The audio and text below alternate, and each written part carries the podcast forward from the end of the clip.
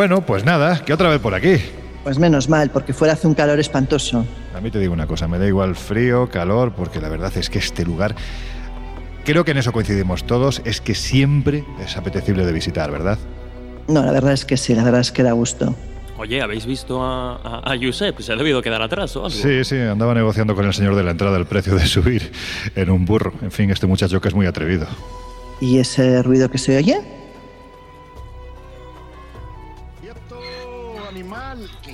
Frente a la tumba! ¡Para, burro! A ver, yo tengo entendido que hasta que no se topan de frente con algo, estos bichos no, no paran. O sea, por instinto van casi que abriendo camino. Por eso lo de las carreteras de ahora van por senderos que en el pasado pues habrían abierto de alguna forma animales como, como el burro. Pues mira, aquí estamos en un desierto. La verdad es que no me da la sensación de que vaya a tener ningún tope. A ver hasta dónde llega este hombre. Pues nada, pues mientras comprobamos las dotes de doma que tiene este hombre, si os parece, vamos a abrir las puertas del Colegio Invisible hoy para hablar de misterios de la historia que se acabaron resolviendo por eso. Bueno, pues nada. Si os parece, comenzamos. En los años 60, astrofísicos como Joseph Allen Hynek, asesor de Steven Spielberg en encuentros en la tercera fase, o el francés Jacques Vallée, fundaron un colectivo secreto para investigar las anomalías que se producían en los cielos del planeta. La conclusión a la que llegaron es que la ciencia, en muchos casos, no podía explicar lo que estaba sucediendo. Aquel colectivo fue conocido como el Colegio Invisible.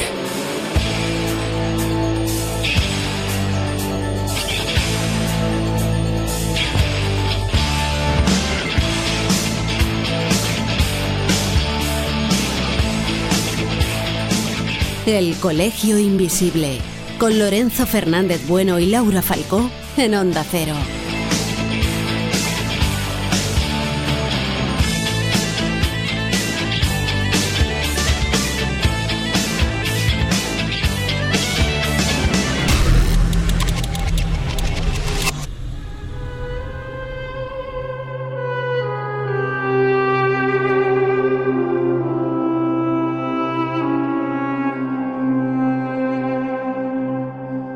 Bueno, pues como decía Laura hace unos minutos, nos hemos venido a Egipto. Primero, porque es un país que nos encanta y donde se descubren cada vez que venimos nuevos misterios. Y segundo, porque precisamente este es el mejor lugar para resolver algunos de esos enigmas históricos que se han dado por inexplicados durante muchos años y para los que parece que en las últimas décadas se está llegando a un consenso sobre su supuesta extrañeza o no, todo hay que decirlo.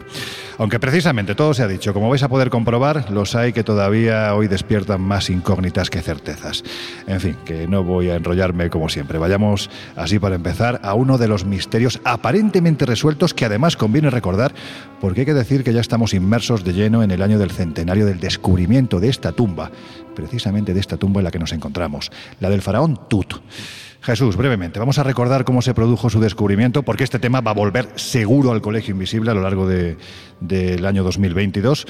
Pero, si te parece, vamos brevemente a recordar cómo fue la historia del descubrimiento después de, bueno, pues más de un lustro, ¿no? De trabajos que no llevaban a ningún lugar y precisamente cuando a punto estaban de dar por finalizadas las excavaciones. Pues sí, quizás sea esa una de las partes más interesantes de esta, de esta historia y de este descubrimiento. Hay que situarse a finales de- del siglo XIX, cuando las excavaciones en el Valle de los Reyes, donde se, eh, donde se encuentran diferentes tumbas de algunos fara- faraones y mandatarios egipcios, pues allí estaba el abogado Theodore M. Davis, que había llegado a la conclusión, después de explotar durante muchos años el sitio arqueológico, de que el Valle de los Reyes estaba, pues eso, agotado arqueológicamente, que ya no había mucho más donde rascar. Pero, mm, bueno, pues entra en juego un personaje que tiene pues una relevancia importantísima en esta historia, que es George Herbert de Carnarvon, o como nosotros en la historia mejor se le conoce, Lord Carnarvon, ¿no? Porque Qué este- nombre más difícil, con lo fácil que es decir Carnavon, ¿verdad? Eso es. Siempre se dice Carnavon, pero no, tiene una R más. Lo de Carnarvon, además, que le viene precisamente por lo de ser conde de, de esta familia, el quinto conde concretamente de, de los Son Carnarvon. palabras ideales para mí. Fantásticas. A ver, inténtalo, venga, inténtalo, inténtalo. Déjalo, déjalo estar.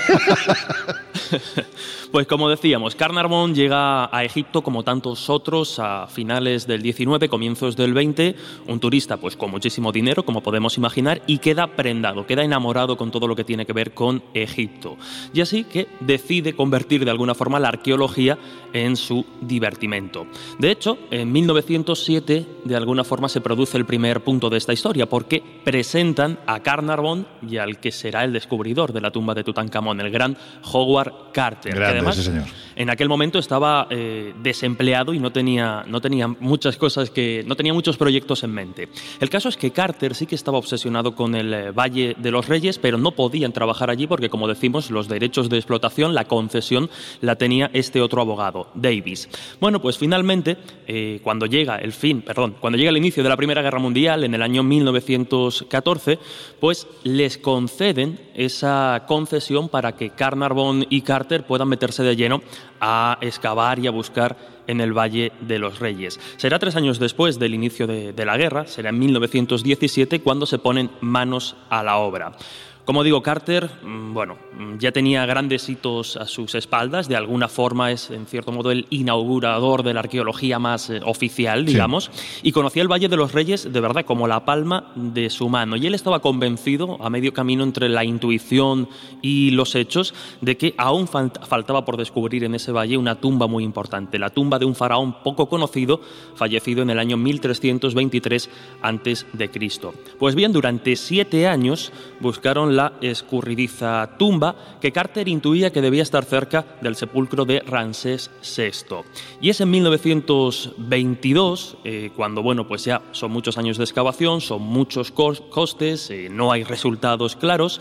Como bien decías, están a punto de cancelar esa, esa búsqueda. Pero Curiosamente, estos giros de- del destino que, que crean historias y crean leyendas, el 4 de noviembre de 1922, los trabajadores del equipo de Carter descubren una escalinata que conduce a una puerta sellada.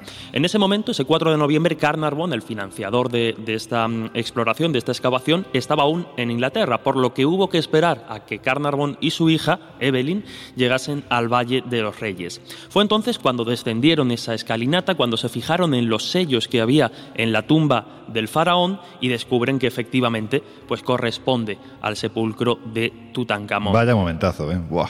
Desde luego, porque es justo ahí cuando viene esa frase para, para la historia, ¿no? Como Sí, decimos, fue un periplo intenso, difícil, pero cuando abrieron por fin esa puerta sellada, se dieron cuenta de algo relevante.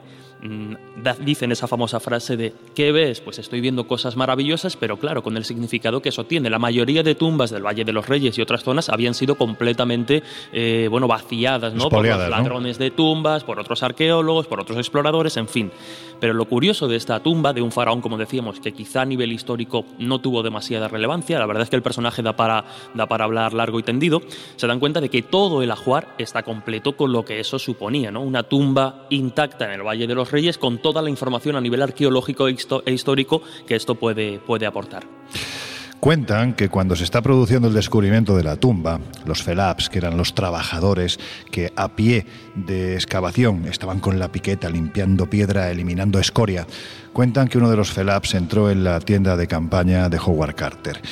Y el hombre salió pues literalmente con un soponcio, porque lo que vio dentro fue el canario que tenía Howard Carter y al que le tenía muchísimo cariño, que estaba siendo literalmente devorado por una serpiente. Claro, estamos en Egipto y estamos prácticamente a comienzos del siglo XX, año 1922. Eh, bueno, pues en un momento determinado el simbolismo le lleva a pensar que no es ni más ni menos que la representación de la diosa cobra Wyatt que está devorando el espíritu de Carter. Y ahí es cuando nace la maldición, porque si hay algo que se asocia precisamente a la tumba de Tutankamón, Laura, es su supuesta maldición. Si te parece, vamos a hacer un recuerdo de la gente que va muriendo una vez que la tumba es descubierta, porque la verdad es que fueron unas cuantas. Bueno, la verdad es que, según los periódicos de la época, llegaron a atribuir a la tumba de forma exagerada más de 30 muertes. Claro, no fueron tantas, la verdad, pero sí que hubieron varias sorprendentes.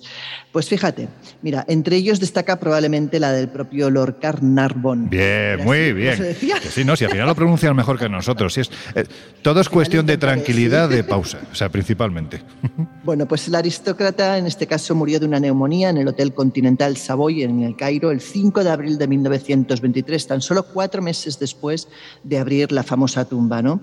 Él eh, no fue más que uno de la lista porque después llegaron otras muertes, por ejemplo, de gente que había pues, también profanado la tumba o que habían participado de alguna manera en el movimiento de utensilios o de restos del faraón.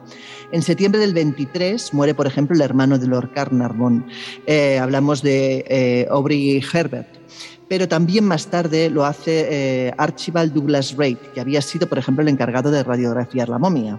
Poco después también muere Arthur Mace, uno de los que abrió la Cámara Real junto con Howard Carter, en circunstancias que todavía no están demasiado claras.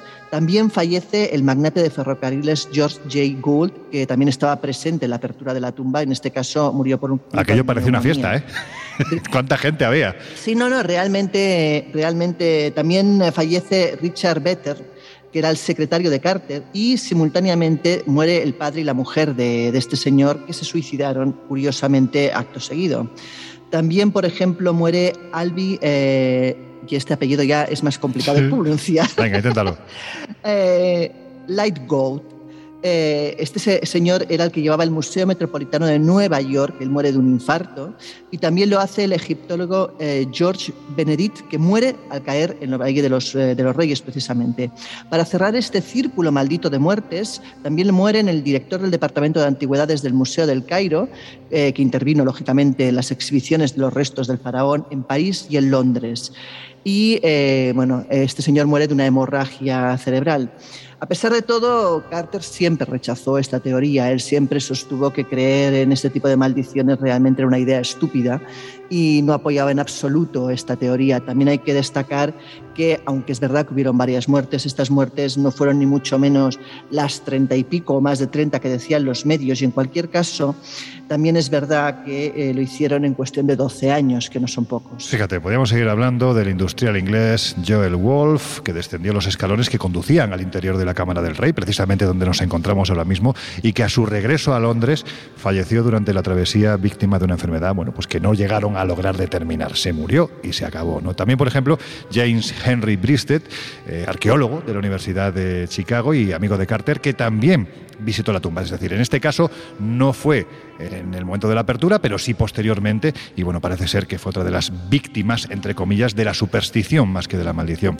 Pero no hay que olvidar a Elizabeth Carnarvon, es decir, esta era la esposa de Lord Carnarvon y que pese a fallecer cinco años después que su marido, también se fue a causa, curioso, de la picadura de un insecto, tal y como le ocurrió al noble que patrocinó el descubrimiento de la tumba de Tutankamón. Vamos, más que patrocinar, lo que hizo fue promocionar a Howard Carter metiendo pasta, bueno, pues a, cantidades industriales, ¿no? Y el hombre aguantó debido a la pasión que, como decía Jesús, tenía y se hizo el descubrimiento. Pero fijaros, es que no olvidemos que los ecos de la maldición, estamos hablando de noviembre del año 1922, cuando se descubre la tumba, cuando es abierta la tumba realmente, se había descubierto, se sabía que había allí algo desde prácticamente años antes, pero los ecos llegan hasta años después. El 21 de febrero de 1930 aparecía esta nota en un diario inglés.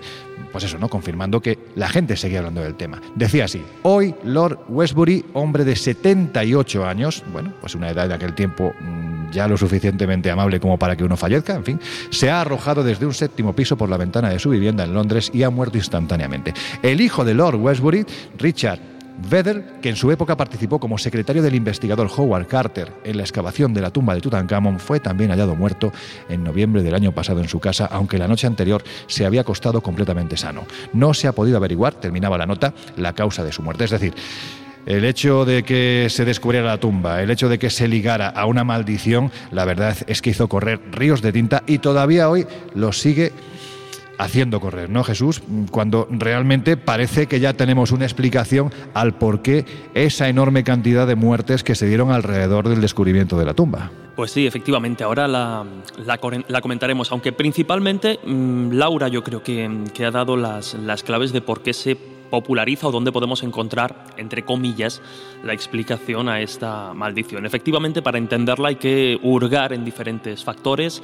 Uno de ellos son las declaraciones precisamente de, Conan Doyle. No hay que olvidar que eh, cuando se descubre la tumba de Tutankamón, 1922, el espiritismo, como hablábamos hace unas semanas en el, en el colegio, estaba en pleno auge y uno de sus mayores eh, defensores era precisamente Arthur Conan Doyle, para el que aún no lo sitúe, creador, creador del, del, eterno detective, de Sherlock Holmes. Bueno, pues durante una entrevista efectivamente intentó, mediante unas declaraciones, convencer o dar a entender a la gente que abrir esa tumba cuando la habían encontrado y aún no se había abierto, iba a liberar una serie de seres elementales que causarían grandes problemas.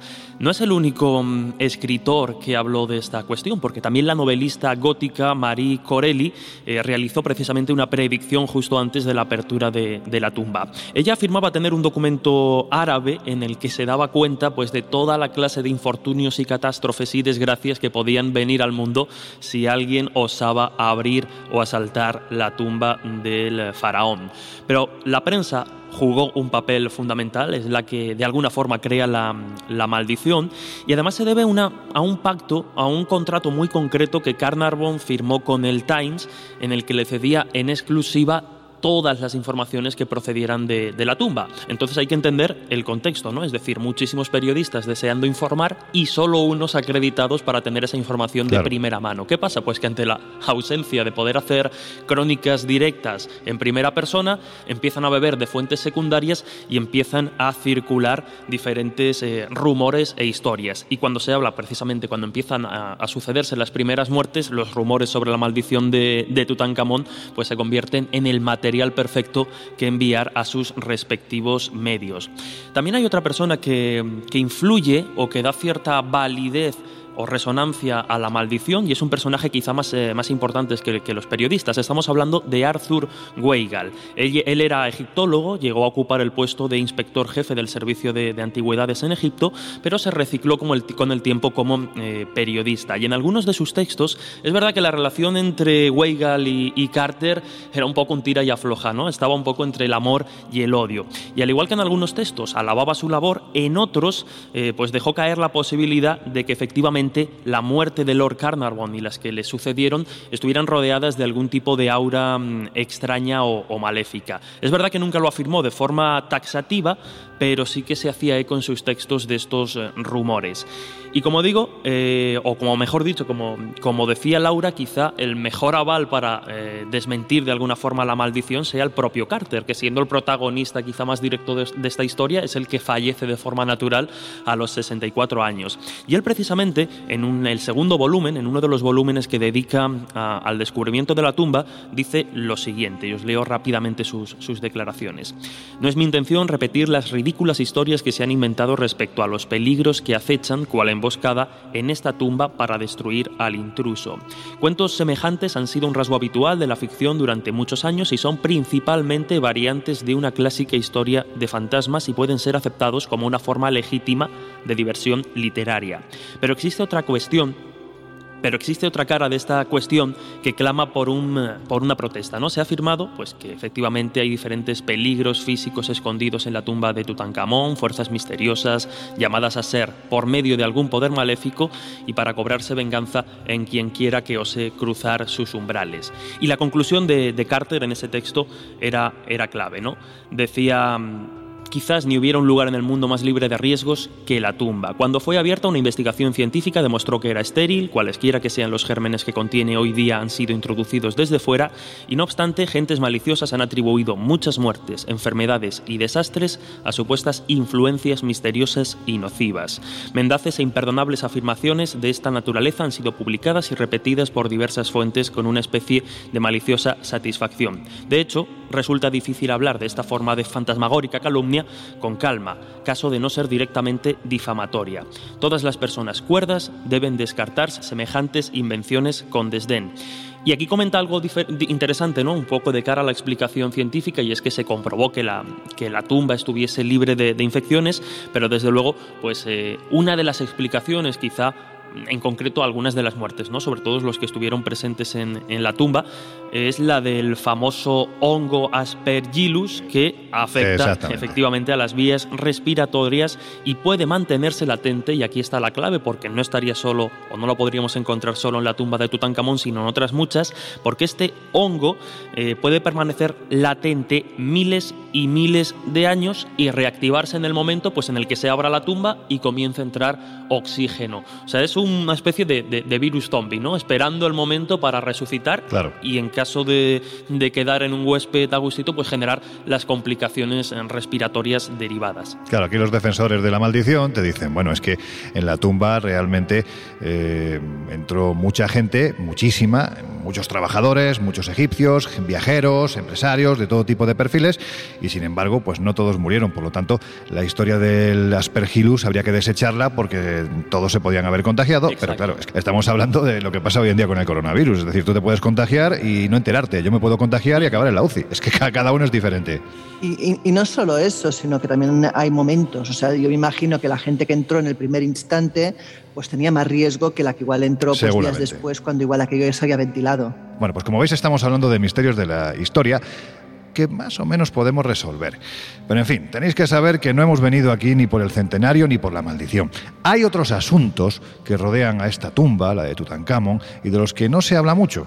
Y a mí particularmente me parecen más interesantes, porque uno de los debates que lleva años muy abierto, Laura, es la posibilidad de que en el interior de esta tumba haya ni más ni menos, y a pesar de lo pequeñita que es, pues eso, que haya estancias secretas, es decir, que están pendientes de descubrir. Y esto es interesante no solo por el hecho de que existan, sino precisamente por lo que podría haber en su interior, ¿verdad? Pues la revista Natur reveló en el año 2020 un proyecto precisamente en el Valle de los Reyes que estaba llevando a cabo el arqueólogo Mamdou El Damati, que era el ministro de Antigüedades de Egipto hasta el año 2016 y que actualmente, en ese momento al menos, era investigador de la Universidad de Imshat en el Cairo. Y este hombre colaboraba con la empresa estadounidense Terravisión. ¿Y qué es lo que sostenían este señor y la empresa? Bueno, pues ellos estuvieron haciendo un estudio con un GPR, que es un radar de alta penetración en el terreno, en las inmediaciones de lo que era la tumba del faraón niño, y se dieron cuenta o detectaron que había mm, a dos metros de, profundidad una cámara funeraria, un pasadizo inédito que parecía circular en paralelo a lo que era el, pasadizo por el cual se entró a la tumba mm, del faraón. Eh, estaba a la misma profundidad, de hecho corría en paralelo, eh, todo apuntaba que pudiera formar parte de esa tumba o bien de una tumba vecina, aunque la disposición hacía creer que probablemente era de la tumba del propio faraón. Esta teoría parecía resucitar una teoría anterior, una teoría que se propugnó en el año 2015, que la propugnó de hecho el egiptólogo británico Nicholas Reeves, sobre la existencia de una posible cámara oculta. Él, en este caso, el investigador basaba su teoría porque por lo visto habían unas grietas pintadas en los muros de la cámara funeraria que le podían sugerir que el muro norte de la estancia era una pared falsa.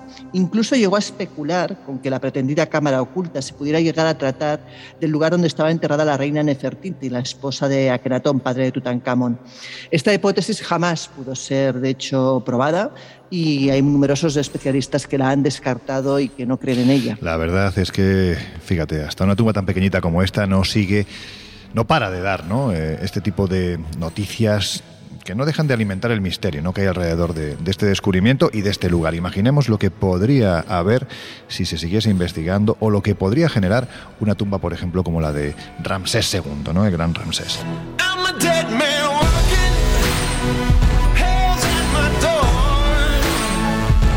El Colegio Invisible. El periodismo de misterio ya está aquí, en Onda Cero.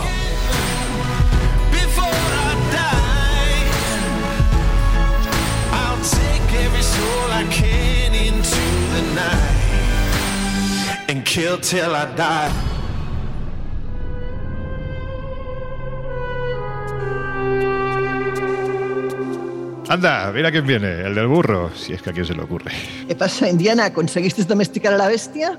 Madre mía, me las ha hecho pasar canutas. Casi, casi cruzo el desierto del Sáhara, pero no hay nada que no consiga una buena zanahoria. pues mira, oye, ya que vienes de las profundidades del desierto. Una de esas historias que están asociadas a las arenas y que durante años se ha tratado, bueno, pues como uno de los grandes misterios precisamente de esta cosa maravillosa e inmensa que es la historia, fue ni más ni menos que la desaparición del ejército de Cambises. Cuéntanos, Josep, qué fue lo que ocurrió. Pues tendríamos que remontarnos al año 524 a.C., cuando este rey persa, Cambises II, quiso cruzar el desierto del Sáhara, casi como yo con el burro, para llegar a Tebas, eh, la actual eh, Luxor, aquí en Egipto.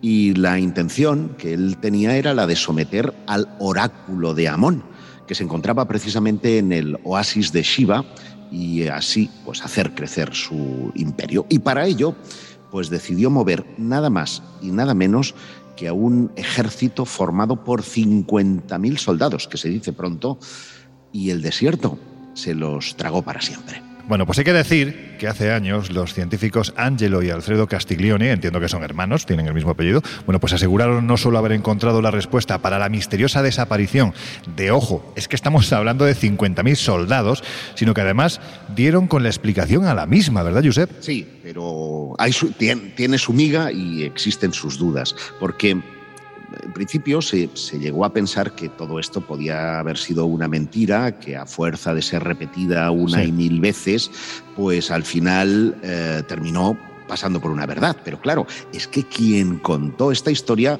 era nada más y nada menos que el historiador griego Herodoto, el padre de la, de la historia, que explicó precisamente que los aqueménidas, una dinastía que gobernó el imperio persa, buscaba eh, sorprender a los amonitas en su territorio. Otros afirmaron que el ejército existió, que la misión de conquistar Shiva se llevó a cabo, pero que en medio del Sáhara pudo ocurrir algo que los hizo desaparecer eh, para siempre. Y no me mires con esa cara, Jesús, no voy a hablar de ovnis. ¿eh? No, no. Pero es verdad que en 2009 estos arqueólogos italianos que mencionabas, Loren, Angelo y Alfredo Castiglioni, afirmaron haber encontrado al sur de Shiwa, es decir, que estarían situados justo donde Herodoto eh, decía que el, lugar que iban a, conquistar, una serie de restos óseos, eh, armas, cascos, incluso pendientes y brazaletes. Y todos eran uh, aqueménidas, con lo cual entraría eh, dentro del, eh, de la posible explicación. Pero lo curioso es que no habían 50.000 eran muchos menos. De manera que los interrogantes Bueno, también se decía, ya sabes, las crónicas de Indias, cuando supuestamente se llevaban a cabo sacrificios humanos, por ejemplo, en los días grandes de Teotihuacán, los cronistas españoles hablaban de decenas de miles de sacrificados. Entiendo que también era una forma, en el caso de Cambises, de agrandar todavía más el misterio. Evidentemente, 50.000 desaparecidos es una auténtica burrada, pero el hecho de que Sí. No, no, digo que de verdad se los llevó uno, un ovni, ¿no? No, no realmente eh, es verdad que eh, no hay 50.000, son apenas unas decenas de, cascos y de armas las que encontraron, pero al menos sitúan una hipótesis racional para este misterio, pues que fíjate, lleva con nosotros más de 2.500 años. Bueno, pues como veis os estamos hablando de esos misterios de la historia que finalmente parecen haber sido resueltos. Nos quedan todavía un buen puñado de estos misterios, pero si os parece los vamos a escuchar justo después de esta pausa que hacemos para los informativos. Os dejamos con nuestros compañeros. Estáis en la sintonía de Onda Cero Radio. There is a house in charming town. They call the rising sun. And it's been the en unos minutos volvemos a abrir las puertas del Colegio Invisible en Onda Cero. Oh God, I'm one. If I listen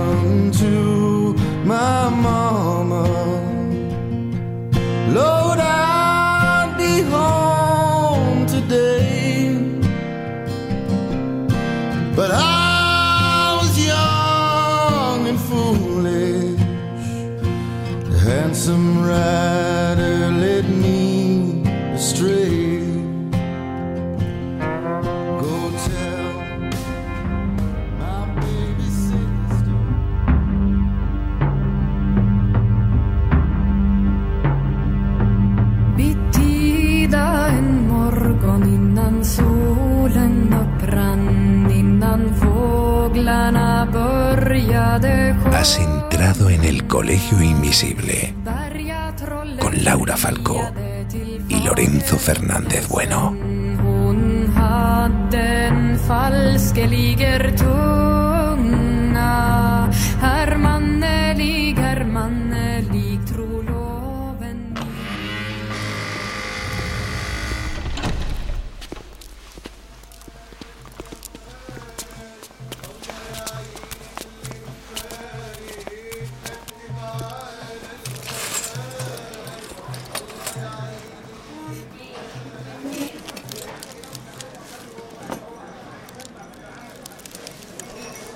Bueno, pues si os acabáis de incorporar al Colegio Invisible de hoy, que sepáis que os estamos hablando de misterios de la historia. Pero ojo, hoy hemos. Bueno, esto es hoy vamos a decirlo así, es un pequeño homenaje que hacemos a nuestro compañero Jesús Ortega porque son misterios resueltos, pero además de los grandes, es decir, estamos hablando de desaparición de ejércitos de más de 50.000 soldados, estamos hablando, bueno, pues de, por ejemplo, la maldición de Tutankamón. Existió, se puede explicar, pero todavía nos quedan un buen puñado de ellos, como os decíamos al final de la, primera media hora.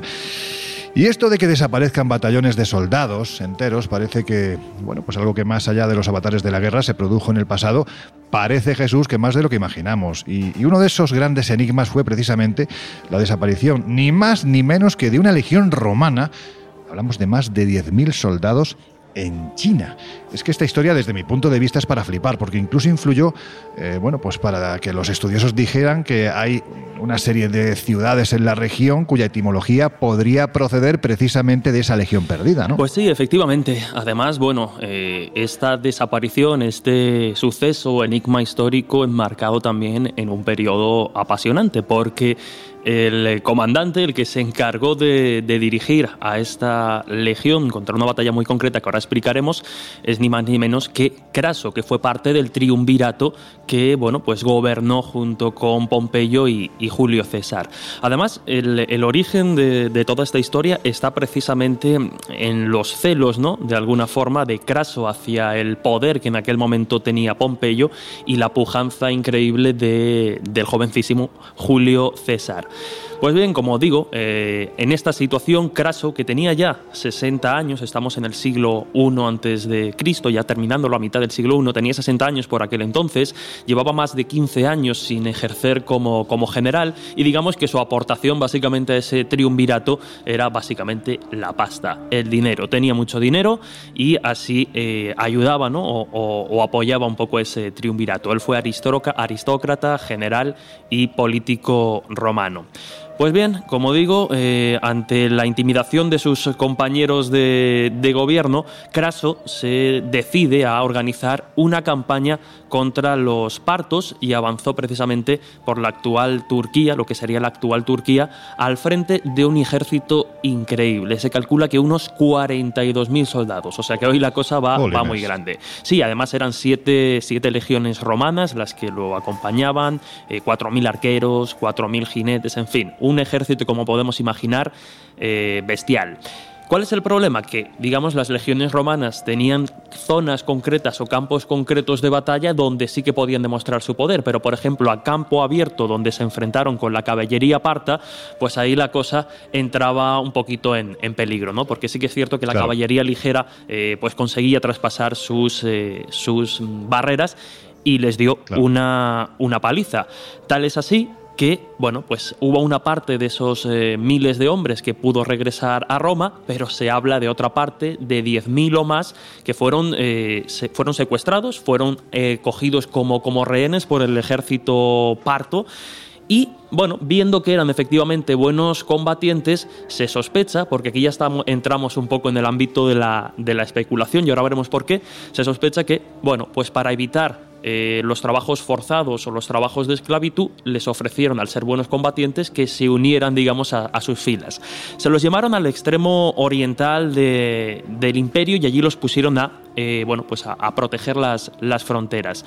Lo cierto es que Plutarco y Plinio el Viejo, que son dos, dos historiadores romanos que nos hablan de esta historia, son los que dan las claves y dice que efectivamente estos soldados eh, obtenidos o secuestrados como, como rehenes para la lucha fueron conducidos al extremo oriental del imperio parto, que estaríamos más o menos en la actual Afganistán, para hacernos una, una idea.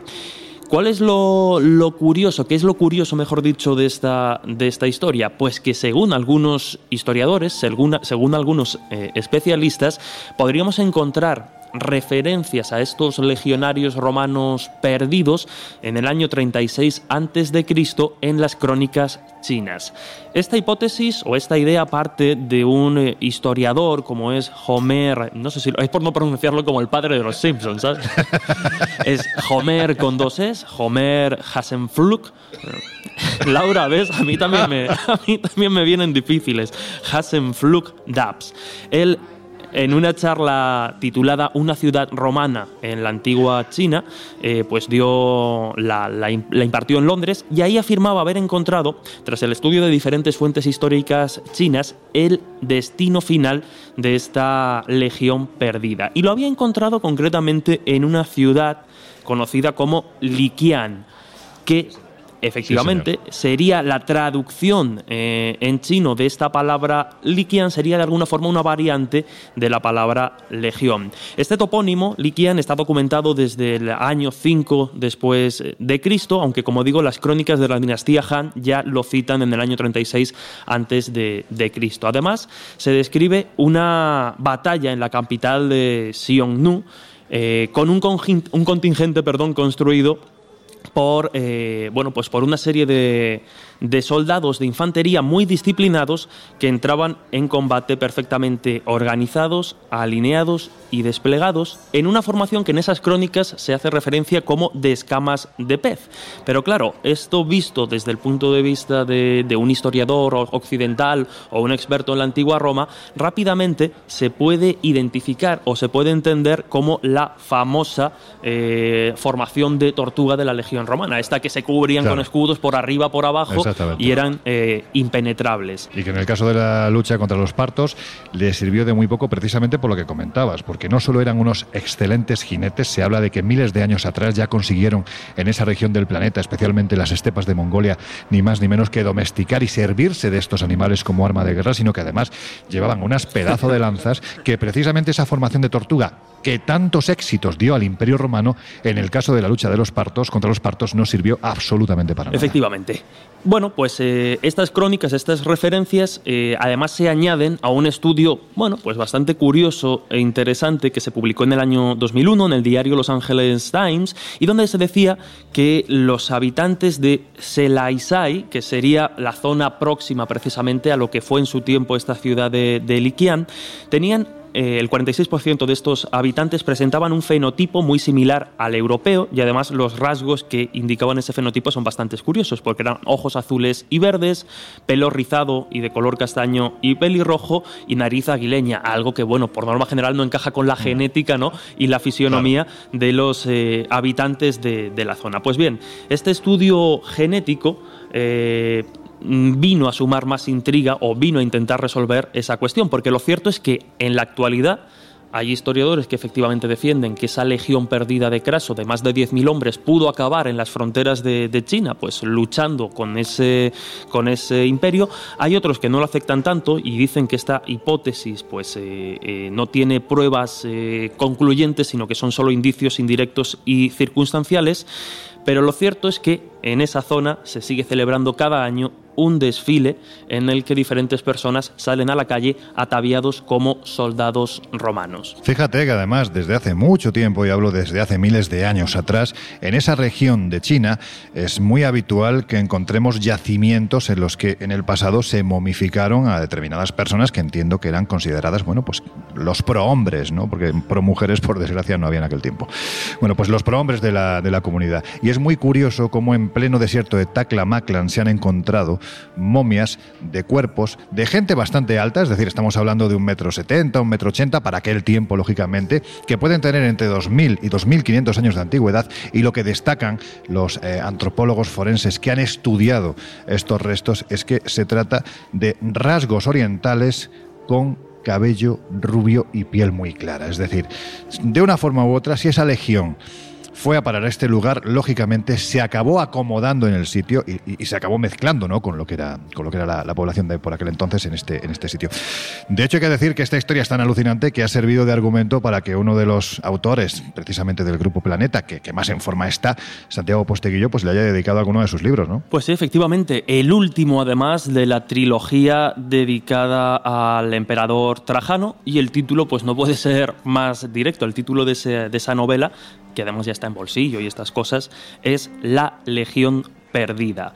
Eh, se publicó en 2016 y entre otras muchas cosas, porque como decimos se centra en otros perfiles y otras historias, efectivamente pues analiza y, se, y la utiliza para darle pues más intriga, misterio y yo creo que, que acciona la, a la trama. Pero además, pues como curiosidad para el que quiera saber más sobre esta, sobre esta legión, también otro famoso autor especializado en el mundo clásico, sobre todo en Roma, como es Valerio Massimo Manfredi, escribió también en el año 2005 la novela El Imperio de los Dragones, en el que bueno, pues se narra precisamente cómo fueron o cómo pudieron ser eh, capturados estos legionarios romanos y bueno, pues se especula un poco hacia dónde pudieron ir o dónde pudieron acabar. Bueno, pues en el Colegio Invisible ya sabéis que somos auténticos fanáticos del libro impreso, del libro de papel, así que ahí va nuestra recomendación, La Legión Perdida de Santiago Posteguillo. Ya que estamos hablando de desiertos, en la otra punta del planeta se encuentra precisamente el desierto más seco de toda la Tierra, donde, bueno, pues desde hace años se produce un fenómeno muy curioso que ha despertado Encendidísimos debates, todo tipo de polémicas, enfrentamientos y ahora hay quien asegura tener la explicación al por qué unas piedras de diferentes tamaños no dejan de pasearse, pero así, ¿eh? literalmente, de pasearse de un lado a otro de estas inmensas llanuras sin que nadie aparentemente las esté empujando. Laura, si te parece, vamos al principio de todo esto por situarnos dónde ocurre este fenómeno tan curioso. Pues mira, esto ocurre en el Valle de la Muerte de Death Valley en Estados Unidos y, lleva tiempo pasando y como dices tú ha despertado todo tipo de hipótesis. Bueno, pues este es uno de esos lugares que literalmente dan miedo, pero no por los aparecidos que se pueden manifestar o por las terribles historias que se hayan producido o no y que de una forma u otra se agarran a las paredes pues con la fuerza de una maldición. No, hay lugares que dan miedo por el mero hecho de pensar que si nuestro vehículo se avería mientras estamos atravesando estas carreteras casi siempre, por no decir siempre solitarias, tenemos un problema bastante serio, ¿no? Porque el miedo a la posibilidad absolutamente real de morir, bueno, pues está ahí, ¿no? Y esta es una sensación que cuando atravesamos Death Valley no te abandona en ningún momento. Da igual que vayas pertrechado con víveres, con agua, con medicamentos. Lo que se abre a nuestros ojos es tan desolador que invita a atravesar el lugar lo más rápido posible y eso sí, ojo, con el tanque de gasolina completamente lleno a rebosar. Y aún así, pese a que parece que surcamos otro planeta, la vida que está escondida fluye de manera incontrolada. Es el hogar de animales tan extremos como el paisaje. Por eso las misiones de la NASA acuden a este lugar para llevar a cabo experimentos de supervivencia, pues en cierto modo intentando emular que al fin han llegado al planeta rojo, ¿no? En este caso a, a, Marte. Y es precisamente aquí donde surge uno de esos enigmas que desde hace décadas traen de cabeza literalmente a los hombres de ciencia, al punto de que hay quien incluso habla de la presencia de, esos amiguitos que tanto le gustan a, a Josep, de extraterrestres, con la intención lógica de darle una explicación a algo que hasta no hace mucho tiempo, y quién sabe si ahora mismo, parece que, ya la tiene. A ver, Josep, ¿qué es eso de las piedras andarinas y desde cuándo se produce el fenómeno? Pues eh, viajamos, como tú dices, a uno de los lugares más cálidos del planeta, si no el que más, con el permiso de los cordobeses, que es Racetrack Playa. Se trata de un seco eh, lago que está ubicado, como a bien decís, en el Valle de la Muerte, en California, en los Estados Unidos, y que eh, protagoniza un misterio consistente en que las rocas de este lugar se mueven, eh, por si mueva. Es decir, que em, uno podría pensar, porque no estamos hablando de piedrecitas, eh, de guijarros chiquitines, no, no, estamos hablando de piedras que pueden llegar a pesar 500 kilos. Y que o sea, grandes guijarros como tú, por ejemplo. No, no, guijarro es una piedra pequeñita. Esto es un, esto es un pedrero, pero vamos, como, como Dios. ¿eh? No, no, hablamos de 500 kilos, media tonelada, que se dice pronto, y que, ojo, no es que se muevan un, un poquitín, no, no, estamos hablando que dejan un rastro durante decenas de metros y que eh, este misterio acaparó la atención eh, o fue detectado a finales del siglo XIX, en el año 1896, cuando los habitantes locales fueron los que se dieron cuenta de la existencia de estas rocas diseminadas por el suelo. Nada extraño, insisto, si no fuera porque todas ellas habían dejado una larga marca como si se hubieran estado desplazando. Y claro, habida cuenta de que no hay extraterrestres que muevan piedras, que no hay poltergeist allí que se produzcan, algo raro tenía que suceder. En todos los casos, la imagen era la misma. Las piedras con esa estela similar a la que eh, hubieran dejado si alguien con, con una cuerda, qué sé yo, con, con, algún tractor, las hubiera estado empujando, las hubiera estado arrastrando, más que empujando, ¿no? Pero no había marcas de eh, huellas humanas. Tampoco había el rastro de neumáticos ni de, eh, qué sé yo, de, la caballería, ¿no? Que podrías utilizar o bueyes, por ejemplo, que podrías utilizar para arrastrarlas.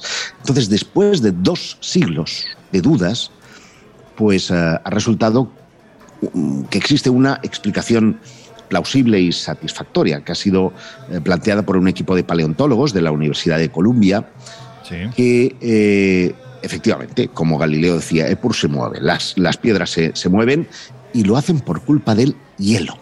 Vale, pero no avances más. No hagamos spoiler porque vamos a dejarle que Jesús disfrute plenamente de dar una explicación a uno de, los, vamos a decirlo así, es que hasta hace no muy poquito tiempo era uno de los grandes misterios que eh, prácticamente habían pasado por cientos, por no decir miles de páginas, especialmente de libros de misterio. Así que si te parece vamos a dejar esa explicación. Pero Laura, Vamos a dar más datos de lo que es el lugar para que la gente se haga precisamente a la idea de que estamos en un sitio mm, bueno, pues, pues desolador, ¿no? Pues mira, el Valle de la Muerte posee uno de los mayores relieves desérticos de todo Estados Unidos. De hecho, su punto más bajo está situado a 85,5 metros por debajo del nivel del mar y es conocido como Badwater. Y a poco más de 50 kilómetros se encuentra el Monte Whitney, eh, con una altitud de más de 4.400 metros. Con lo cual estamos hablando de que el dibujo geográfico de la zona es absolutamente brutal. O sea, pasas de casi 100 metros por debajo del nivel del mar a más de 4.400, casi 4.500 en apenas 50 kilómetros. Yo me imagino que en Badwater tiene que hacer un calor. ¿Recordáis, Josep, Laura, cuando estuvimos en el mar de Galilea, que también estás bastante metros por debajo del nivel del mar, el tremendo sofoco que hacía en este sitio? Claro. son sitios de, climas extremos, es decir, pasas de, eso, de un calor extremo a por las noches seguramente un frío extremo también, o sea, es lo que tienen los desiertos. Sí, pero en el caso del mar de Galilea yo lo recuerdo que ni día, ni tarde, ni noche, ni madrugada, allí no había Dios que Dependerá la época del año, supongo. Bueno, en fin, eh, volviendo al asunto de las piedras. Eh, por cierto, vamos a decir que estamos colgando en nuestras redes sociales. Ya sabéis que estamos en Twitter como arroba OC, también en Instagram y en Facebook como el Colegio Invisible en Onda Cero. Bueno, pues estamos poniendo las diferentes fotografías de lo que estamos hablando porque además es que este fenómeno es muy visual, ¿no? Es muy, muy, muy curioso observar esas piedras, como decía Josep hace unos minutos, algunas de un tamaño verdaderamente importante, y, esa estela que van dejando, en algunos casos, eh, bueno, pues en un recorrido de varios kilómetros, ¿no? Es, es, normal que haya mucha gente que se haya planteado que este enigma, quién sabe si podía ser procedente de algo, de algo externo. Y no voy a decir que ese sea algo externo, simplemente algo que no tenía que ver con la, con la naturaleza. Pero en fin, Jesús, parece que no es cera todo lo que arde. Así que vamos a hablar de esas explicaciones que se han dado para intentar resolver este asunto si es que son convincentes. Porque hay que decir que algunas dentro de la ciencia bueno, pues son casi casi rocambolescas, ¿no? Sí, de hecho, algunas de las eh, primeras hipótesis esbozadas para intentar dar explicación a este enigma pétreo, eh, tal y como adelantaba Josep, eh, bueno, pues no, no acababan de, ser suficientes. Es verdad que, bueno, se descubre a finales del 19, los, los, vecinos y la gente que, observa el fenómeno incluso hoy en día quedan fascinados porque es que vas viendo el, rastro, es muy visual. Y bueno, al margen de, de las primeras investigaciones científicas, como como bien decías, al no comprender muy bien e incluso al no encajar lo que vamos a comentar, pues hay gente que hablaba desde extraterrestres que venían y las movían por alguna extraña intención, que cada uno ponga la que considere. Perdona que te interrumpa Jesús, pero la verdad es que, chicos y chicas, no me diréis que si los extraterrestres vienen a la Tierra para mover piedras... A lo mejor juegan al, Es un poco al tres en raya o algo. ¿Verdad? Es que es un poco, joder, darles una vuelta de tuerca, en fin. No, pero por ejemplo, la de los extraterrestres la citamos a modo de curiosidad para ver Mm. cómo precisamente, pues ante un enigma, cada uno puede esbozar la respuesta más o menos fantasiosa que guste, pero sin embargo hay otras que incluso también por la época, finales de- del 19, comienzos del 20, bueno, podrían tener más sentido o dentro quizá de lo que es, pues, eh, temas que no están del todo contrastados, por lo menos encaja más, como podría ser, pues, los campos de energía que pasaban por Sí. la zona, ¿no? Que, que moverían esas piedras marcando casi las rutas de, de líneas energéticas por, por debajo del suelo y también pues debido algunos planteaban al magnetismo de la ciencia pero lo cierto es que hasta eh, los años 40 del siglo XX eh, no se pusieron en serio a investigar este asunto de hecho fueron dos geólogos los que en 1948 si no, si no recuerdo mal efectivamente Jim McAllister y Allen eh, Agnew fueron los que iban descartando poquito a poco, poquito a poco algunas de estas eh, teorías que hablaban de que se movieran las, las piedras, como por ejemplo algunos que esbozaban que se movían simplemente por el efecto de la gravedad. Hombre, ya es difícil, eh, pero las que pesan 300 y 400 Claro, kilos, Como, como están registradas, pues es más complicado. Pero es que Los guijarrones, ¿no? O los pedrerones, cada uno que ponga la piedra que guste. Pero otra de, las, eh, otra de las teorías que se barajó era que se movían por remolinos que se creaban en la zona e incluso por el viento. Pero volvemos a esbozar eh, la misma, el mismo contraargumento. Bueno, a lo mejor un pequeño guijarrito, una pequeña piedra, Claro. pues aún aún si el viento es muy fuerte. Pero esos pedrolos de, de- de 300 kilos, pues oye, ya, ya me dirás que, que incluso llegaron a calcular la velocidad del viento que haría falta para desplazarlas. Y como podéis imaginar, pues no es, no es un, viento, un viento suave. Claro. Incluso, eh, bueno, ya más adelante, el profesor de la Universidad de Hampshire, John Reid, se llevó a un grupo de estudiantes a, a esta zona para, eh, desde 1987 hasta 1994, intentar ver un poco qué, mm, qué senderos recorrían esas piedras, cómo se movían.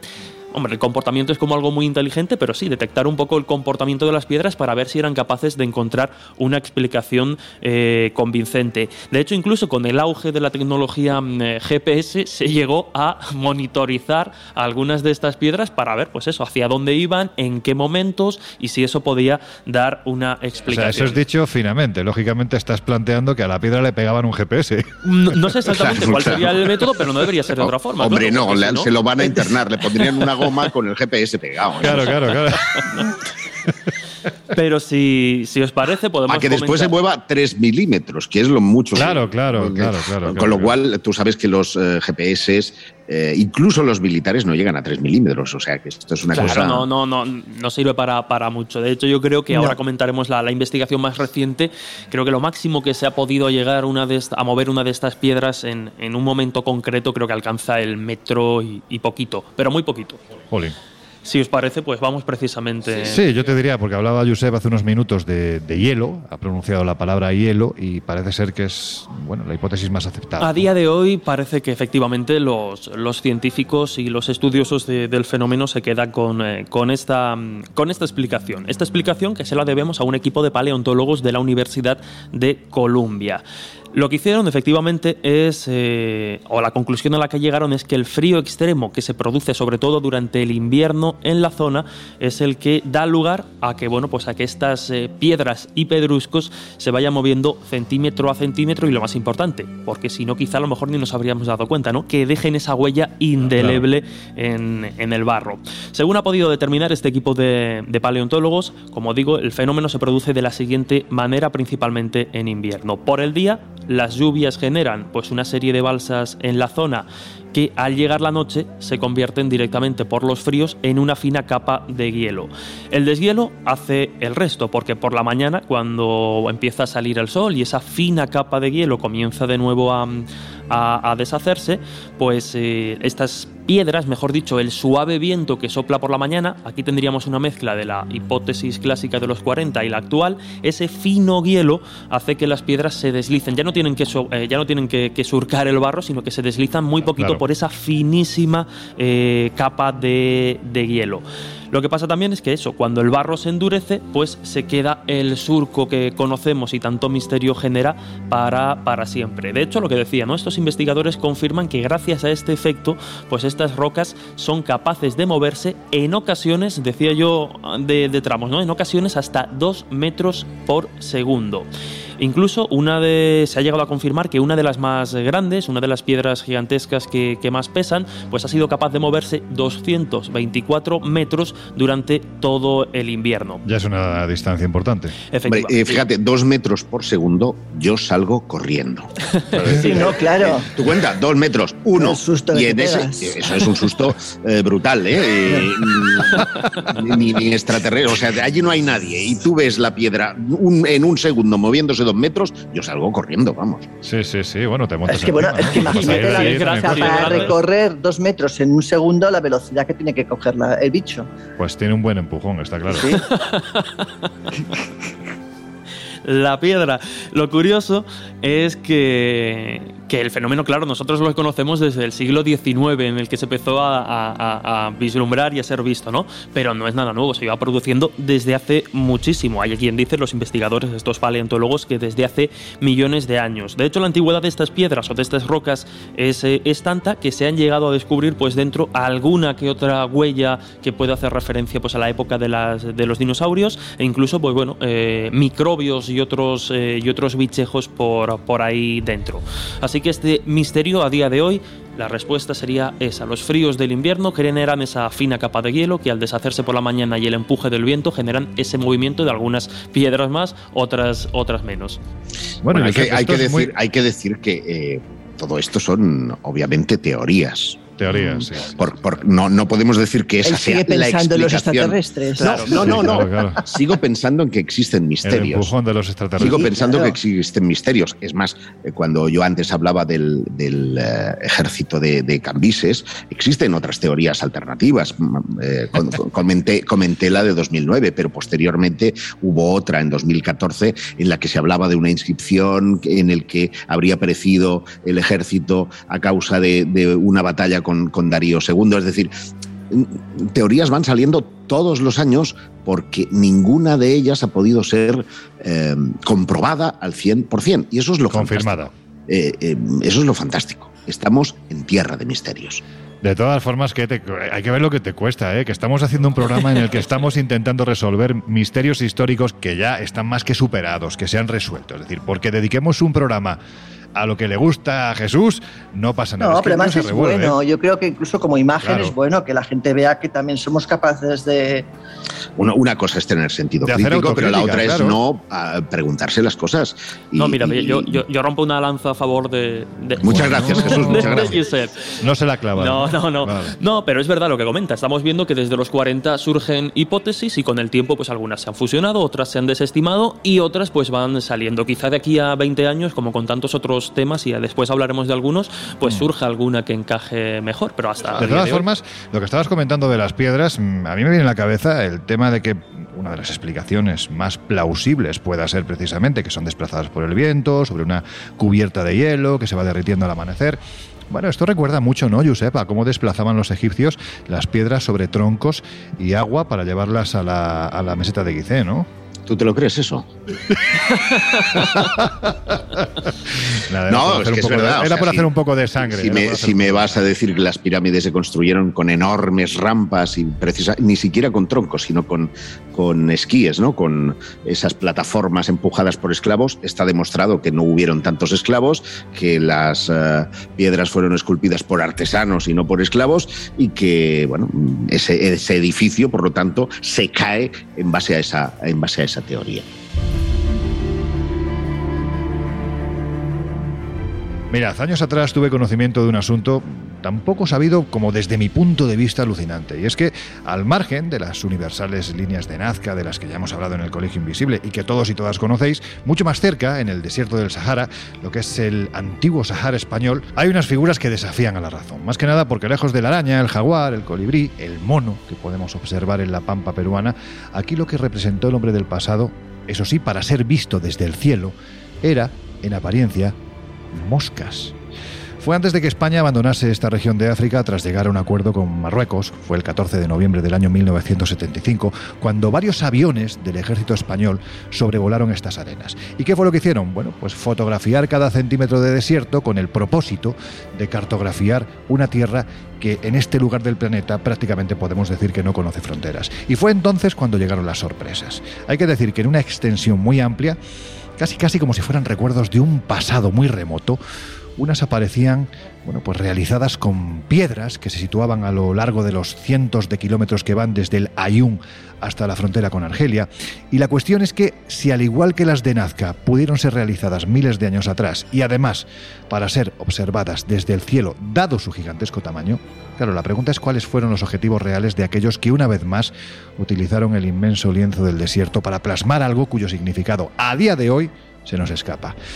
La verdad es que no lo sabemos. Bueno, pues hay que decir que actualmente, y dado que la región es muy conflictiva, únicamente sabemos que hay varias decenas de, marcas, de figuras, y que podemos agruparlas principalmente en dos motivos muy diferenciados. Por un lado están las moscas, o lo que aparentan ser moscas gigantes, y los boomerang. Y para saber más de este asunto, si es que se sabe algo más, una explicación que, bueno, es al fin y al cabo lo que estamos buscando esta noche para algunos misterios de la historia, nos hemos puesto en contacto con el periodista Juan Vallejo, que es presentador del programa Noches de Misterio en Caracol Radio Colombia y además director del portal de YouTube Oculto tras la sombra. Y nos ponemos en contacto con él porque, entre otras cosas, fue precisamente Juan Vallejo el que me habló por primera vez de este asunto. Lo escuchamos. En el desierto del Sáhara eh, hay varios geoglifos de los que poco sabemos. Algunos de ellos, de los, de los más conocidos y de los más enigmáticos, son tanto moscas como boomeranes que hay en el desierto del Sáhara eh, cerca a lo que sería ya eh, la costa atlántica. Los boomeranes tienen la particularidad de que siempre están eh, señalando hacia el oeste, hacia el Océano Atlántico, y realmente no sabemos ni qué cultura hizo esos boomeranes y esas moscas, ni en qué momento de la historia. luego también tenemos en la zona del Tassili, en Argelia, otros geoglifos que no son menos intrigantes. En este caso suelen ser círculos concéntricos que están en las laderas de, montañas y en este caso em, suelen señalar hacia el este, hacia el lugar donde nace el sol y que dentro de la tradición tuareg, eh, lo que dicen ellos, que para ellos son tumbas de antiguos gigantes. Realmente no hay una datación de ninguno de estos geoglifos, no tenemos eh, ni idea de en qué época eh, se hicieron. Em, sobre la parte argelina eh, nunca se encontró resto óseo alguno de que realmente esos círculos concéntricos sean tumbas, ni mucho menos. Lo que no deja de ser curioso es que realmente todas esas figuras tienen que ver con religiones muy antiguas que se desarrollaron en el desierto del, Sáhara y de las que apenas tenemos conocimiento y apenas tenemos, tenemos dato alguno. Incluso también tenemos en, esa zona de Argelia eh, diferentes petroglifos que no dejan también de ser curiosos, que reflejan la fauna del Sáhara hace más de eh, 7.000 años, cuando era un auténtico vergel. Y quizás ya el, el, sumum de todo este misterio serían las pinturas rupestres que hay en la zona eh, argelina del Tassili, donde eh, además de ver esta figura, estas imágenes de, ese realismo de hace unos 7, 8 mil años, eh, pues ahí lo que nos encontramos son diferentes representaciones eh, de lo que parecerían seres de otro mundo, sobre todo en una zona que se llama Yavaren, que significa en Tamashek el Valle mm, de los Gigantes.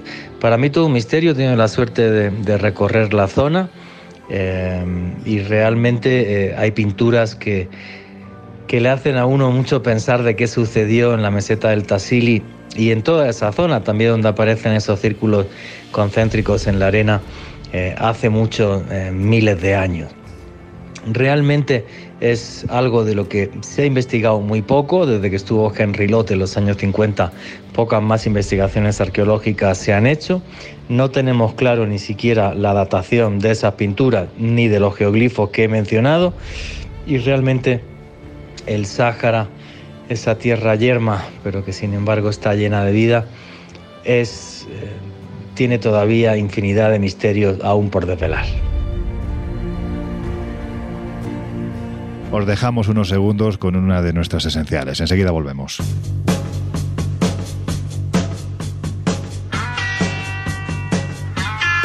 El Colegio Invisible en Onda Cero.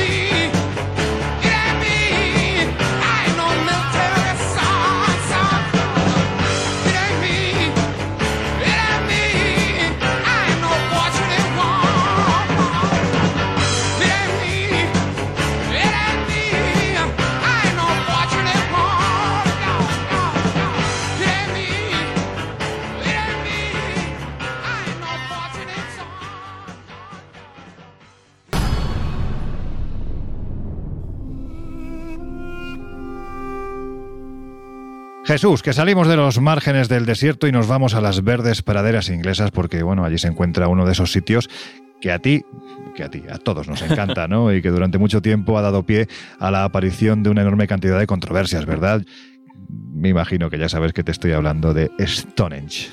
Pues sí, un sitio que, efectivamente me, apasiona, que, he visitado en alguna ocasión y, bueno, por, por, todo, por el gran misterio que es, ¿no? Porque siempre que estamos en el terreno de la prehistoria, pues nos movemos en un ámbito difícil a veces de, de catalogar. Y es cierto que teorías, hipótesis e ideas sobre Stonehenge se han dicho muchas y desde hace mucho tiempo. De hecho, la primera referencia escrita sobre Stonehenge la tenemos ya en el siglo 11, eh, pues de la pluma del clérigo Sir Henry of Huntington, que de alguna forma él plantea, estamos hace ya muchos siglos, él plantea que esta construcción corresponde ni más ni menos que a los gigantes. Es decir, que esta construcción la habían construido gigantes casi en un tiempo eh, mítico. Será después otro, otro arzobispo, Geoffrey of Monmouth, que eh, propone, casi ligándolo con la, la, tradición más artúrica posible, hace la propuesta de que el mago Merlín habría sido un poco el encargado de trasladar esas pesadas piedras a, la zona de, Salisbury. ¿no? no me digas que no mola. Hombre, molan mucho. Te iba a decir que puestos a hacer Mary Poppins también. bueno, Mary Poppins, un poco más tarde, ¿no? Esta, esta se dedicaba de sollina. La que volaba, ¿no? Con el paraguas. Es que yo no soy muy de. Exacto, por eso te digo, con el paraguas las cogía. Sí, sí, sí. Pues eh, como decíamos... No te tomamos en serio, venga, hombre. No, bueno, pero es lo interesante, lo divertido del colegio también, ¿no? Sí, sí, que, sepa la gente que nos odiamos unos a otros. Eso es. Pues como decía, la, hipótesis que plantea este arzobispo relacionada con, con Merlín y con, por tanto, con el mítico rey Arturo, de alguna forma enlaza con una de las eh, hipótesis o ideas que estuvo en, auge durante mucho tiempo y que incluso hoy en día, pues los que no, bueno, los que no se deciden a, consultar demasiada información o prefieren, prefieren quedarse con Stonehenge como parte un poco de sus creencias, también la mantienen. Pero estuvo durante unos cuantos siglos y es la teoría de que esta construcción había sido desarrollada o había sido mm. realizada por los druidas, esa figura del mago chamán celta, ¿no? Para que los oyentes que quizá no los conozcan mucho los, los sitúen. De alguna forma esto se va desmintiendo con el paso de los siglos. La teoría de los druidas queda descartada y hay quien llegó a hablar incluso que habría sido una construcción eh, romana, ni más ni menos. Es decir, esto no pudo ser hecho, lo decían incluso eh, un hombre que yo sé que te va a hacer cierta gracia, pero fue el, el arquitecto e investigador que designó el rey Jacobo I en el año 1620 para que investigara eh, qué demonios había sido, o quién demonios, mejor dicho, había construido en Stonehenge. Pues ese arquitecto llamado Íñigo Jones. así, se, llamaba el señor. Es como Tadeo, como Tadeo Jones, este es Íñigo Jones. todos son de la misma familia. Efectivamente. se llamaba Íñigo, ¿no? Porque claro, Íñigo yo no sé si tiene traducción al inglés. Pues eh, eh, él era supervisor de las obras reales del rey Jacobo I y en el informe que, mm, que realiza descarta que este monumento haya sido obra de los salvajes ingleses porque decía, si no sabían, lo decía un propio inglés, ¿eh? dice, si no sabían ni vestirse, vamos, perdón, si ni vestirse sabían, tanto menos podrían levantar grandiosas estructuras de tan notable ingenio. Y es él el que, insisto, asocia esta construcción ni más ni menos que a la civilización romana que habría construido este santuario megalítico en honor a Caelus, el dios del cielo. Dicho sea de paso, como solían hacer los romanos que construían muchos conjuntos megalíticos. Es que vaya explicación. bueno. El caso es que por eh, resumir, ¿no? Porque Stonehenge daría para mucho, ya lo hemos comentado en alguna ocasión, es eso también, pues un poco casi como las piedras eh, andantes, ¿no? Que cada verano, cada cierto tiempo, genera una nueva hipótesis, un nuevo descubrimiento, un nuevo hallazgo que nos cambia la visión, pero por situarnos es una construcción que comienza a construirse hace 5.000 años, es decir, a finales del Neolítico, alrededor del año 3000, 3100 antes de Cristo, y es una construcción, insisto, que va creciendo. Permíteme el inciso, Jesús. Eh, cuando se erigía Stonehenge, Stonehenge, eh, ya estaban levantando. Me acabas de recordar a un político de no hace mucho tiempo. Pero me has escuchado lo que te he dicho. no, sí, el Stonehenge que, que Stonehenge eh, mm, coincidía en el tiempo con las grandes pirámides, concretamente con la de, de Keops. De manera que. Ah, el contraste, ¿verdad? Para que, para que la gente contraste, ¿verdad? El nivel arquitectónico, por bonito que sea, yo no le quito ningún valor eh, al conjunto británico, pero eh, perdona, eso no, eso no tiene nada que ver, Josep. No tiene nada que ver. Porque esto es como si, no, pero esto es como si dices que en el siglo XIV, XV el Inca construía una maravilla como es Machu Picchu, pero que no deja de ser piedra sobre piedra, cuando 300 años antes aquí... se había construido la Catedral de Burgos. Eso no tiene nada que ver, hombre. O sea, decir, no se puede, no se puede establecer una comparativa porque, porque evidentemente estamos hablando de que la riqueza cultural, antropológica, tradicional que tenían estos pueblos no se medía por el nivel de las construcciones, suponiendo que un Stonehenge sea o tenga menos nivel que una gran pirámide de Sí, lo digo por el traslado de tus troncos, o sea, de las piedras con los troncos, porque eh, Stonehenge también tiene su historia, Jesús, Hombre, eh, respecto al traslado de esas, de esas, piedras, que venían de muy lejos. Venían de muy lejos, eh, efectivamente. Hay de diferente tipo, además, es uno de los grandes enigmas de dónde procedían, cómo las desplazaban, pero quizá, pues eso, una gran parte del enigma está precisamente en lo que comentábamos, ¿no? Que, que el Stonehenge que vemos hoy día es el producto de una fase de construcción evolutiva, es decir, hace 5.000 años lo que había allí principalmente eran los eh, pozos o esas, eh, esos huecos en la tierra hasta que empiezan a ponerse las piedras y se va complementando el eh, conjunto megalítico. Pero al igual que cambió, mm, o ha ido cambiando, mejor dicho, la, forma del propio monumento, añadiendo cosas con el paso de los siglos, muy probablemente también ha cambiado su función, porque claro, mm. uno de los grandes interrogantes que, que plantea esta cuestión es cuál fue la función de Stonehenge. Y yo creo que es difícil, incluso para los especialistas, quedarse tan solo con una, porque está clara su vinculación eh, astronómica, es decir, eh, el Sol se introduce por el monumento en el solsticio de verano en fechas muy, muy concretas, pero también se han encontrado enterramientos alrededor de Stonehenge. Ya lo hemos comentado alguna vez en el colegio y a mí es un titular que una, una respuesta que me gustó mucho de un especialista cuando se descubrieron estos restos y es que muy probablemente los restos que allí se encuentran correspondan a personalidades importantes mm. del momento. Y este especialista comparaba eh, Stonehenge con la actual Westminster, ¿no? donde nos encontramos pues, a celebridades de la ciencia, la política, la historia eh, enterradas allí pues algo parecido pasaría en Stonehenge. También se ha hablado precisamente de que fuese un tiempo un templo eh, con connotaciones rituales y curativas, por Para ejemplo. la medicina, ¿no? Mm. Exacto. De hecho, por eh, pues los restos hallados de algunas personas con heridas graves en, la zona y que podrían haber ido hasta allí pues con la intención de, curarse o recuperarse. Se decía Jesús que incluso podía ser una especie de Lourdes, ¿no? Yendo a esta última hipótesis que acabas de plantear. Efectivamente, efectivamente. La gente iba allí en plan, pues una peregrinación para sanar sus males y de ahí que se hayan encontrado cadáveres que evidentemente, bueno, pues tenían eh, una serie de enfermedades que han determinado los, los antropólogos forenses. Efectivamente, y por eso digo que muy probablemente a lo largo de todos los siglos en los que el monumento estuvo en, activo, pues se haya eh, solapado funciones, haya tenido quizá una función concreta en un momento dado, pero entre esas estaba precisamente la de monumento con eh, capacidades curativas. También, bueno, pues no deja de ser llamativo para, para concluir, aunque estábamos haciendo esa comparación con otras culturas y otros momentos históricos, el hecho de que efectivamente en un momento concretamente en Inglaterra, donde las comunidades agrícolas pues eh, quizá no estaban muy por la labor de la construcción, pues de repente decidan dedicar, porque además tuvo que, ser fruto de la colaboración de varias eh, sociedades o grupos de personas, decidan dedicar parte de su tiempo, esfuerzo eh, y energía en levantar este monumento. Bueno, mm, como contraste también, y ya para terminar, recordemos que, por ejemplo, Gobekli Tepe, del que hablábamos hace poco, es incluso más antiguo que, que, Stonehenge, y bueno, pues ahí nos encontramos ciertas eh, coincidencias prehistóricas.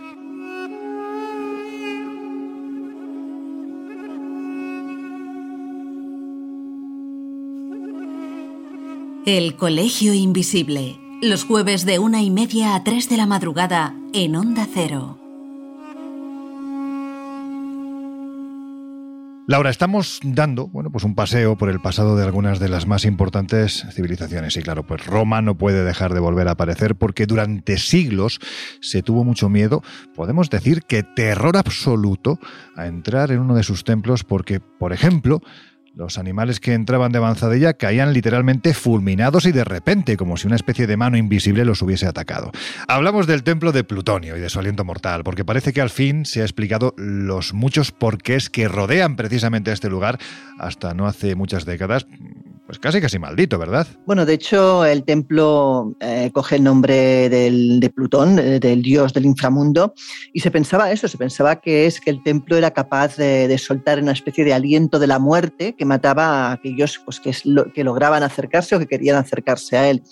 De hecho, normalmente pues, los sacerdotes acercaban ahí a los animales eh, como en un ritual de sacrificio y estos caían realmente desplomados.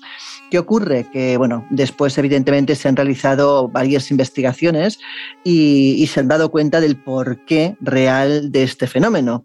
Y es que la historia es muy curiosa. Resulta que lo que ocurre es que en este lugar hay una especie de grietas en el suelo que hacen que desde, desde las profundidades suelte dióxido de carbono. Unas concentraciones que de hecho son tan altas que pueden llegar a ser mortales. Han utilizado un analizador de gases portátil eh, donde encontraron que el CO2 está en niveles que van desde un 4 hasta un 53% en la boca de lo que es la boca de la cueva y hasta un 91% en el interior de la misma. Es decir, vamos, facilísimo matar a cualquier ser vivo. ¿Por qué entonces, preguntan los sacerdotes, no les pasaba nada y los, eh, a los animales sí? Bueno, primero hay varias teorías. La más básica es por la altura. Lógicamente, los animales van casi a ras de suelo, los sacerdotes eran pues, personas con una cierta altura.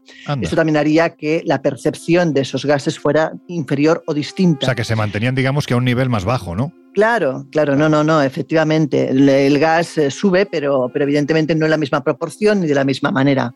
Y luego, por ejemplo, también comentaba que tenía mucho que ver pues, con el tiempo que estuvieras ahí. Tenía que ver también, por ejemplo, eh, en que eh, hay horas del día en los, en los que por lo visto ese gas es mayor o mm. menor, la frecuencia y la intensidad con que sale, y que probablemente, según cuentan, los sacerdotes ya conocían el porqué, o conocían, no, no sabían qué es lo que ocurría, pero sí que sabían que había horarios donde eh, pues ese, fenómeno era mucho más agresivo que en otros. También, por ejemplo, cuentan que es muy, muy posible que los rituales, por los estudios que han realizado, que los rituales se realizaran, por ejemplo, por la noche, donde probablemente pues, el, gas iba mucho más a ras del suelo y, por tanto, afectaba menos pues, a las personas que, lógicamente, tenían una cierta altura. Lo que son los mitos y cómo tendemos a fenómenos naturales, ¿no? Revestirlos precisamente de esto de lo que estamos hablando, ¿no? Se decía también que en el pasado, cuando Sekhmet, la diosa leona, entraba en cólera, su aliento era tan brutal que levantaba la arena del desierto, una arena muy cálida, y literalmente provocaba esas tormentas tan temibles para los pueblos que habitaban en estas regiones. Bueno, pues eso, los mitos dicen que mitos son, aunque nosotros nos empeñemos en que siempre haya que, que buscar en los mismos.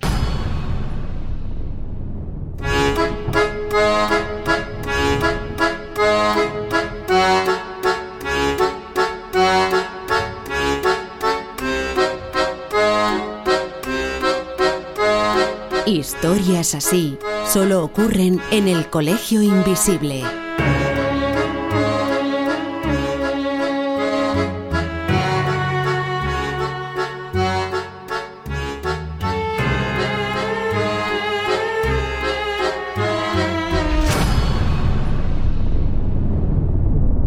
Ain't no sunshine when he's gone. Not warm when he's away. Bueno, pues entramos ya en la última fase del colegio invisible, la cuarta fase, es decir, las conclusiones. Y la verdad es que es difícil concluir algo. Sé lo que vais a contestar cada, cada uno de vosotros, pero mi obligación es hacer la pregunta. Ni que fueras telépata. No, pero es que os conozco muy bien desde hace ya mucho tiempo, entonces sé de qué pie cogeáis cada uno y cada una. A ver, si yo os planteo misterios de la historia resueltos, ¿esto qué significa? ¿Que todos los misterios de la historia hasta ahora recogidos tienen una explicación? Venga, a ver qué contestáis. Yo creo que no necesariamente. O sea, yo creo que hay algunos que sí y habrá otros que no, o al menos no durante mucho tiempo. Pues muy contundente. Yo sé, venga, tú mismo. Que se hayan resuelto algunos de estos misterios no significa que se puedan resolver todos. Lamentablemente la historia no es una, ciencia exacta, como lo puede ser la matemática o la física. Eh, un acontecimiento determinado puede ser exagerado por aquel que dejó el texto histórico, o porque a lo mejor fue coaccionado, o simplemente porque le tenía tirria ¿no? al, a la crónica, al, protagonista de la crónica que estaba realizando. Por consiguiente, eh, tenemos que jugar no solo con resolver el misterio, sino saber si el misterio existió en sí. Pongo un ejemplo. Hmm. Cuando Moisés abrió las aguas del, del, mar, ¿no? Eh, ¿Las abrió realmente o fue un mito relacionado? Y sin embargo han habido infinidad pues. de estudios, pues fíjate, sin embargo han habido infinidad de estudios eh, científicos encaminados a dar explicación a un hecho al que yo no, le dedicaría ni cinco minutos de atención. Uno, de ellos además premiado por los Ig Nobel, o sea que eso nos da un poco la, la categoría del tipo de estudio que estamos hablando, ¿no? Pero, pero hay algunos que son eh, realizados, por ejemplo, por, por, eh, Israel, que se ha eh, preocupado ¿no? de darle un contexto histórico a sus mitos porque ahí legitima políticamente mm. una, una, determinada historia. Por lo, por lo tanto, entran muchísimos factores y yo creo que efectivamente hay muchos misterios, que hay muchos mitos y que otros se están creando ahora mismo para que dentro de dos mil años, cuando aparezca el nombre del Colegio Invisible, Bueno, pues nada, vamos ya a unas recomendaciones que... no, Jesús, no te preocupes, que no te voy a dejar sin opinar, venga. No, sencillamente, yo creo que lo que han comentado Josep y Laura, tú bien sabes además, porque, porque te pasa como a, como a mí, ¿no? Somos más de esta clase de, misterios y enigmas que quizá los, los fenomenológicos asociados al fenómeno ovni mm. o los eh, puramente fenómenos paranormales. Es cierto que a mí, bueno, pues los enigmas de la historia siempre me dan un poco como más esa, esa esperanza de por lo menos tener algo a lo que agarrarte de cara a investigar. No obstante, tal y como comentaba Josep y hemos comentado en otros programas, eh, al final la historia es un eh, terreno que efectivamente no es una ciencia exacta. Estamos sujetos a documentos, crónicas, edulcorados, edulterados también por los ganadores, vencedores, en fin. Por lo tanto, también es eso, pues un, terreno abonado para los, eh, los enigmas y eh, los misterios. Si además en este cóctel metemos todo lo que tiene que ver con leyendas y mitos, que aquí también estamos cansados de decir que efectivamente detrás de cada leyenda, pues siempre hay una mm. parte de realidad que hay que descubrir, yo creo que tendremos misterios históricos para, para rato, algunos se irán resolviendo, otros se quedarán cerquita y otros quizá, eh, bueno, si es que el ejemplo más, más, más perfecto puede ser el mismo, por terminar, ¿no? El mismo Jesús de Nazaret, un personaje que ha condicionado tanto la cultura occidental y del que, sin embargo, incluso los especialistas que llevan años dedicados a su figura, pues sabemos tan poco con certeza. Por lo tanto, bueno, pues seguramente muchos eh, avances científicos, como ya los han demostrado, eh, por ejemplo, los análisis de ADN nos ayudarán a resolver enigmas. Ahora estamos también detrás, por ejemplo, de, Colón. Y otros, pues bueno, quién sabe, ¿no? Quizá con el tiempo sigan siendo enigmas. Mira, lo importante de los misterios históricos, y yo creo que es lo que tienen de diferencial con respecto a otros misterios, tengan explicación, hayan sido resueltos o sean resueltos en un futuro o simplemente no sean resueltos nunca, es que nos valga la redundancia, hacer algo que a este equipo le encanta que es viajar. Viajar a los lugares para empaparte de las esencias, de la magia, de la historia y por supuesto del misterio que todavía hoy muchos sitios en la Tierra continúan teniendo.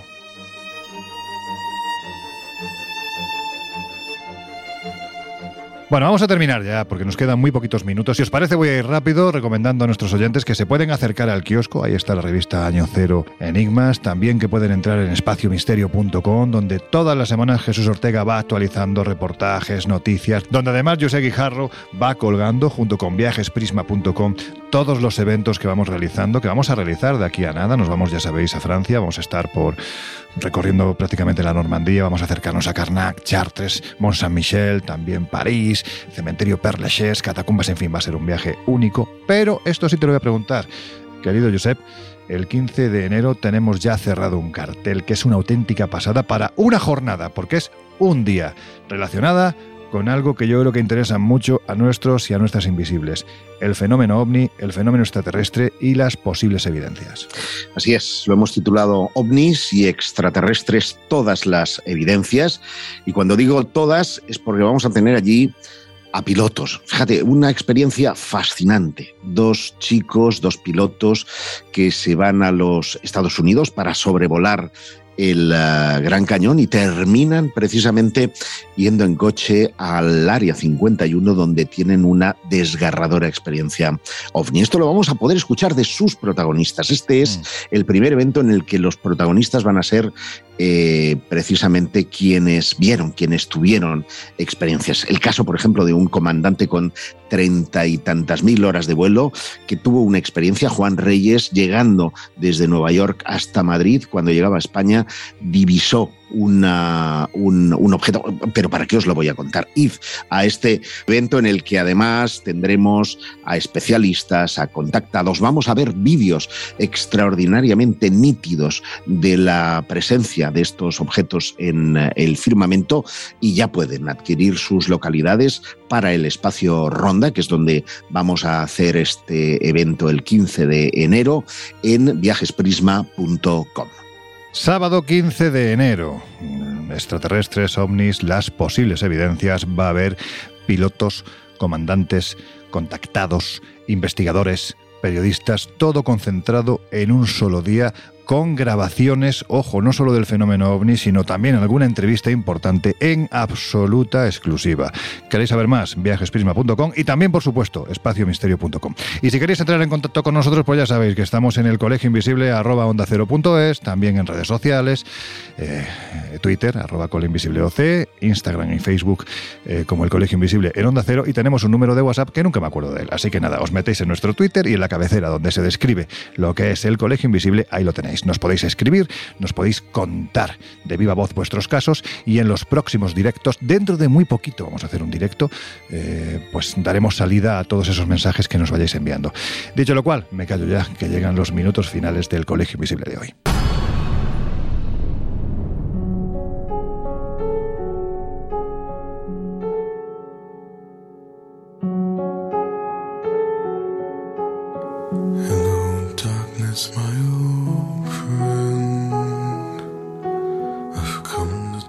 La naturaleza está llena de hechos extraños, curiosos y sorprendentes, pero no por ellos sobrenaturales. Para aquellos que nos dedicamos al mundo del misterio, tratar de separar el grano de la paja se convierte en una obligación, en casi una responsabilidad. Es imposible investigar de forma seria y rigurosa sin tener espíritu crítico, sin tratar de buscar siempre una explicación lógica y científica a los sucesos. En ocasiones, nuestra limitada ciencia todavía no es capaz de dirimir entre aquello poco frecuente o raro y lo extraordinario. Pero eso no implica que todo lo que aún no posee una explicación clara sea de origen paranormal, tan solo significa que hay que seguir investigando.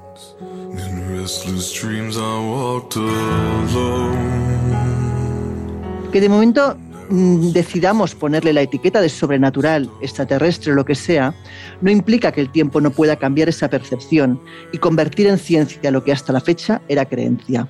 Tampoco ese afán por buscar explicaciones lógicas y convencionales hace que aquellos que creemos en que existen otras realidades cejemos en nuestra búsqueda de lo excepcional.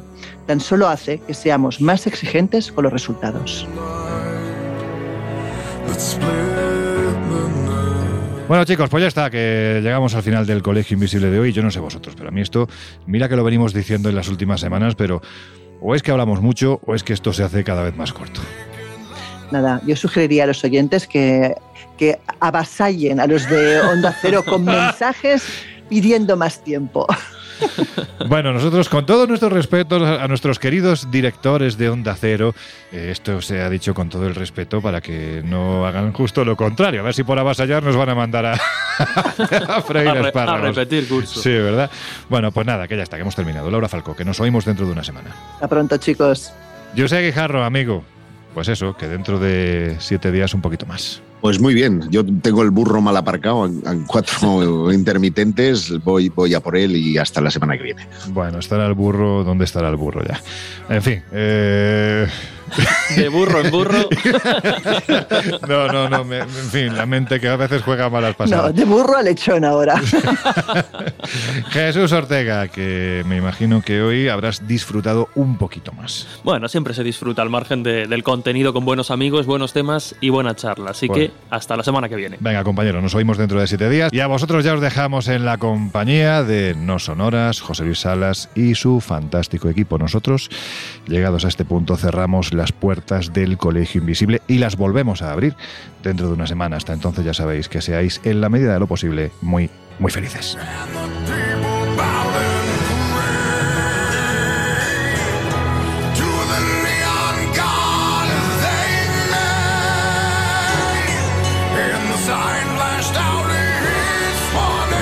El Colegio Invisible con Lorenzo Fernández Bueno y Laura Falcó en Onda Cero.